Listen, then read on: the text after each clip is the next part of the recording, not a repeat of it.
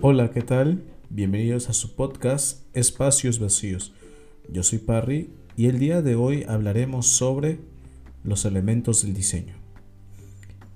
Este es el episodio 2 de la serie de diseño y quisiera iniciar retomando un poco sobre, sobre el tema anterior que es la creatividad, el proceso creativo y recordar que la creatividad es algo que se encuentra en todos y que todos somos capaces de mejorar.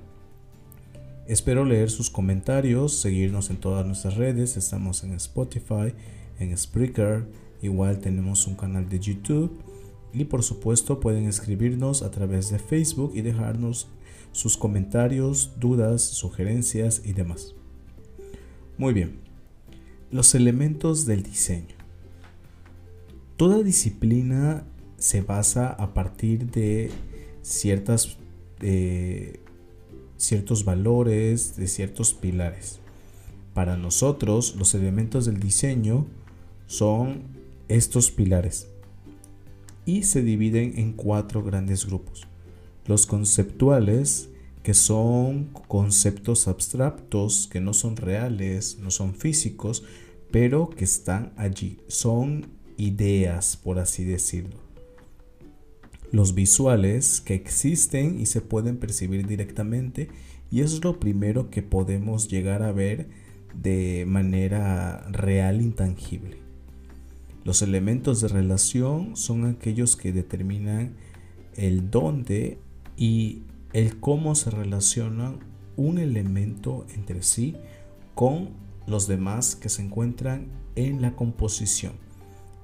Esta palabra de composición puede sonarnos un poco rara, pero la veremos más adelante en algún otro episodio. Y los elementos prácticos, los cuales son el contenido y en sí el alcance que puede tener el diseño para con las personas. Vamos a iniciar dividiendo cada uno de estos y dando concepto para que podamos entender de manera un poco más profunda cada uno de estos elementos. Los elementos conceptuales no se pueden ver, no están presentes de manera real, sin embargo estos están ahí. Aparecen cuando el todo se hace un conjunto. Estos elementos pueden dividirse entre el punto, la línea, el plano, el volumen, son elementos que se encuentran en sí de una manera directa, pero que para nosotros no son nada más que figuras. No tiene un ancho, un largo, pero ocupa un pequeño espacio, la partícula mínima, el punto. La partícula mínima del diseño en la cuestión visual es el punto. El punto es algo que determina un origen y este puede cambiar, puede moverse, repetirse. Sin embargo, a una sucesión de varios puntos es a lo que conocemos como línea. Esta puede cambiar de grosor, puede convertirse en un plano, tiene longitud, pero no tiene un ancho determinado conecta un punto con otro y puede tener una trayectoria, puede ser recta o puede ser curva, en zigzag, e incluso puede enredarse en sí misma. Sin embargo, la línea al multiplicarse puede crear planos e incluso los planos van a formar volúmenes. Eh, la línea lo que puede hacer es delimitar espacios debido a su característica de longitud. En sí, la línea es la unión de dos orígenes, o sea, de dos puntos. El plano es una superficie en la cual se forma a partir de la unión de tres o más líneas tocándose entre sí de manera divergente es decir, un triángulo. Es el plano mínimo. El plano es un elemento icónico ya que tiene una formalidad natural absoluta, ya que es lo que nos implica en dónde podemos contener otros elementos. Tal es el caso de la hoja de papel, incluso en una pantalla de una computadora tenemos planos. El volumen es un objeto tridimensional. No, no confundamos la volumetría referente eh, a imagen, porque las imágenes, aunque sean tridimensionales, para nosotros seguirán siendo solo planos, imágenes, que a partir ya sea de la textura, de las sombras, de los grosores, pueden hacernos una percepción de tridimensionalidad, seguirán siendo planos. En cambio, el volumen es real, tiene ancho, tiene alto y profundidad y se logra a partir de la unión de más de tres planos igualmente. El volumen mínimo es el tetraedro. Estos elementos que conforman el volumen son el plano, la línea y el punto. En sí, estos conforman la parte real y conceptual de el diseño. ¿Cómo podemos entender esta situación en nuestra vida real? Al igual que los átomos que conforman moléculas, que conforman eh, fórmulas, sustancias, así poco a poco va creciendo la cuestión del diseño, desde el punto pasando por el plano, llegando hasta el volumen y a composiciones más complejas. Los elementos visuales. Estos, como su nombre lo indica, son capaces de ser percibidos por la vista. En estos podemos ver eh, ciertas características que denominamos forma, medida, color, textura y estas se pueden percibir a través de las características individuales que tiene cada uno. La forma es todo lo visible y perceptible para el ojo y podemos identificarlo porque tiene un contorno, tiene una figura. No hay que confundir forma y figura y es algo que podría dejarles de tarea que busquen, que investiguen qué es forma y figura para que tengan el dato presente y en dado caso de que en algún momento surja la conversación puedan saber que existe una ligera diferencia entre ambos. La medida es el tamaño o la escala del el objeto mismo. Puede ser grande o pequeño y siempre va a ser relativo en relación al espacio en el que está contenido. Es decir, va a depender de cómo es que percibimos el tamaño en relación a la hoja. Podemos colocar un punto muy grande o un punto muy chico, pero siempre dependerá del tamaño de la hoja.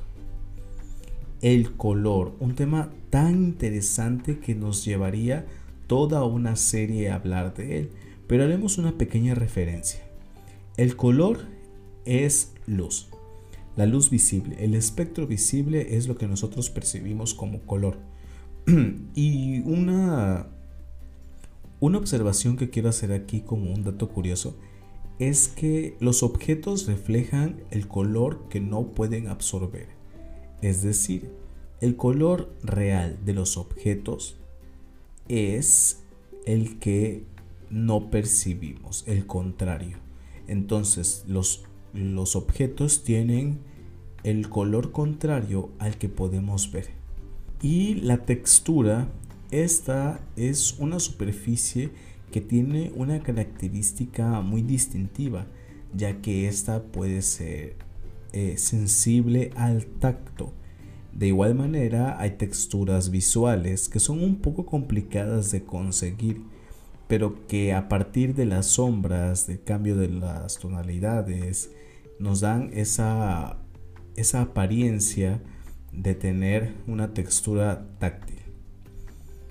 Los elementos visuales son los más característicos en la cuestión del diseño, porque son los más perceptibles, son los que nos dan eh, la idea general del diseño.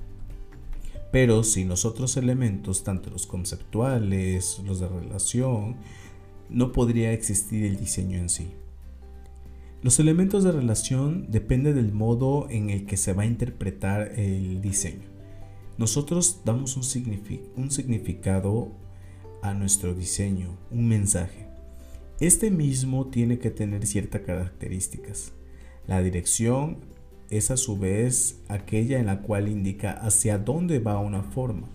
Derecha, izquierda, arriba, abajo. Y siempre va a estar eh, en una concordancia con su entorno.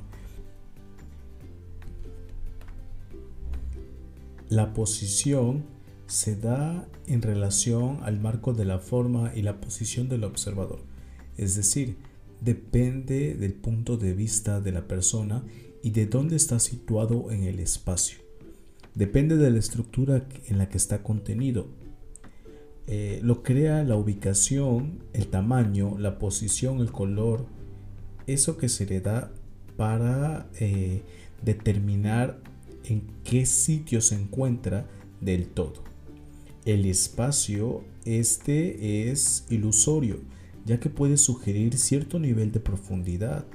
Es visible, sin embargo, este realmente no está ahí, ya que lo único que puede crearnos es la ubicación, el tamaño y da la forma, es en el cual se contienen los demás elementos. Y la gravedad, este es un juego psicológico visual. Eh, me gusta determinar que va más allegado al nivel de, la, de la habilidad que tiene uno como diseñador, como ilustrador, para poder determinar qué tanto es lo que tiene que tener de pesadez o de livianez para generar ese efecto de, de solidez, de que se encuentra en la Tierra. Es decir, hacemos un juego entre el espacio, el, eh, el, todo en el que está contenido un elemento y generamos un juego en el cual el elemento pareciera que se levanta de la tierra. Y tenemos por último los elementos prácticos. Estos elementos son un poco difíciles de poder explicar ya que son subjetivos y dependen de, tres cosas. La representación, el significado y la función. Cada uno de estos es muy similar y podrían traernos un poquito de, confusión. La representación es un elemento que creamos a partir del mundo real. El significado es aquel mensaje que transmitimos a través de un elemento y la función es aquel que nos da un propósito de lo que fue creado. Un ejemplo que, me gusta utilizar es eh, el escudo de la bandera nacional. La representación es un águila devorando a una serpiente colocada en sobre un nopal. ¿Qué significa para nosotros? ¿O qué es, qué, qué es lo que quiere darnos a entender? La fundación de Tenochtitlán, el bien devorando el mal, la fuerza, el poderío, todas estas características que nos dan un significado y la función es el identificarnos ante los pueblos y mostrar el cómo fue nuestra fundación. Espero que, este ejemplo haya sido eh, que haya sido realmente de fácil de comprender, que nos haya quedado claro esta situación y lo podemos utilizar igual en muchas otras cosas. Por ejemplo, en una fuente eh, el objeto, la escultura que se encuentra ahí es la representación. No sé, una mujer con, una, con un arco y una flecha es la representación. El significado es la pureza de la mujer, la fuerza que tiene, lo agarrida que es y su función pues es el aludir y tener una fuente para que la gente pueda esparcirse y la pueda admirar. Entonces, estos son los elementos del diseño. Todos estos están contenidos en cualquier diseño, desde el más simple hasta el más complejo. Y estos elementos siempre tienen que estar presentes en cualquier diseño. No olvidemos, por favor, estos cuatro pilares que a veces a lo largo de nuestra experiencia creemos, eh, creemos que los hemos perdido o que los hemos superado, que somos tan magistrales que ya eso no existe para nosotros, pero la realidad es que los elementos del diseño estarán siempre presentes hasta en el diseño más complejo. Y les invito a que nos sigan en nuestras redes sociales, comenten sus experiencias respecto a los elementos del diseño, cómo es que iniciaron en esta vida del diseño. Estamos en Spotify, en Spreaker, en Facebook, en YouTube. Y esto es todo por hoy. Hasta la próxima. Hasta luego.